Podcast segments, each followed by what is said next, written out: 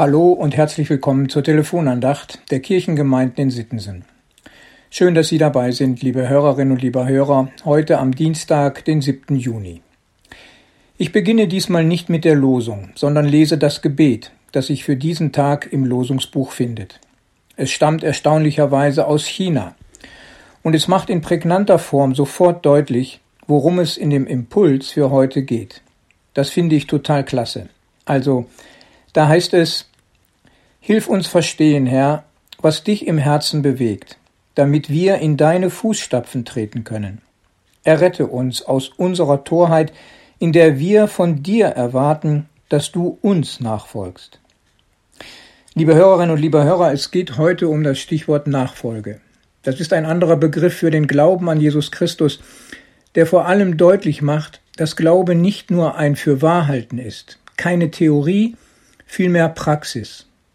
Der Glaube an Jesus ist letztlich ein Lebensstil, der sich dadurch auszeichnet, dass Jesus uns prägen kann und wir uns im Denken und Verhalten an ihm orientieren. Das meint doch, wir folgen ihm und nicht Jesus uns. Das, was das Gebet Torheit nennt und uns wahrscheinlich auch als wirklich daneben erscheint, ist aber wohl viel verbreiteter, als wir denken.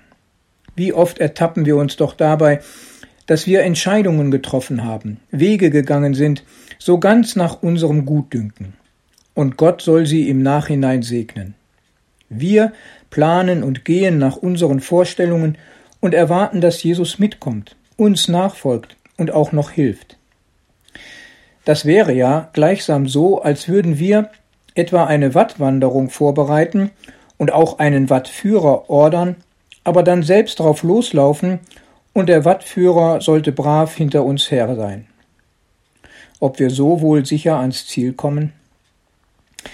Da muss ich an ein tolles Erlebnis denken während einer Kinderfreizeit auf der Insel Wangerooge. Wir Mitarbeiter haben genau das für die Kinder als tolles Erlebnis geplant, eine Wattwanderung.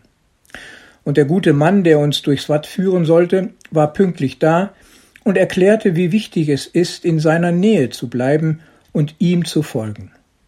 Er hatte viel Erfahrung, kannte sich wirklich gut aus und wusste genau, wo er die Kinder mit lauter Stimme zurückrufen musste, damit nichts passiert. Die Kinder sind natürlich nicht alle ganz dicht bei ihm geblieben, sondern einige haben immer wieder mal ganz eigene Wege eingeschlagen und fanden es dann auch noch lustig, wenn sie mit dem Watt ihre tiefen, im wahrsten Sinne des Wortes, tief sinkenden Erfahrungen gemacht haben. Entsprechend sahen sie hinterher auch aus während andere recht sauber durchs Watt gelangt sind.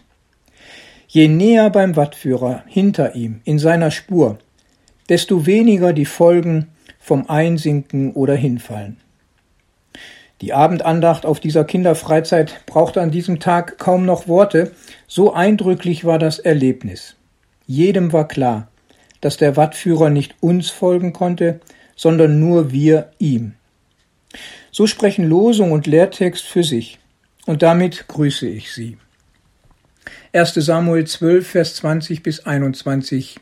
Dient dem Herrn von ganzem Herzen und weicht nicht ab, folgt nicht denen, die nichts sind, die nichts nützen und nicht retten können, denn sie sind nichts. Und Johannes 12, Vers 26. Jesus sagt, wer mir dienen will, der folge mir nach, und wo ich bin, da soll mein Diener auch sein. Herzlich Ihr Pastor Ralf Schöll.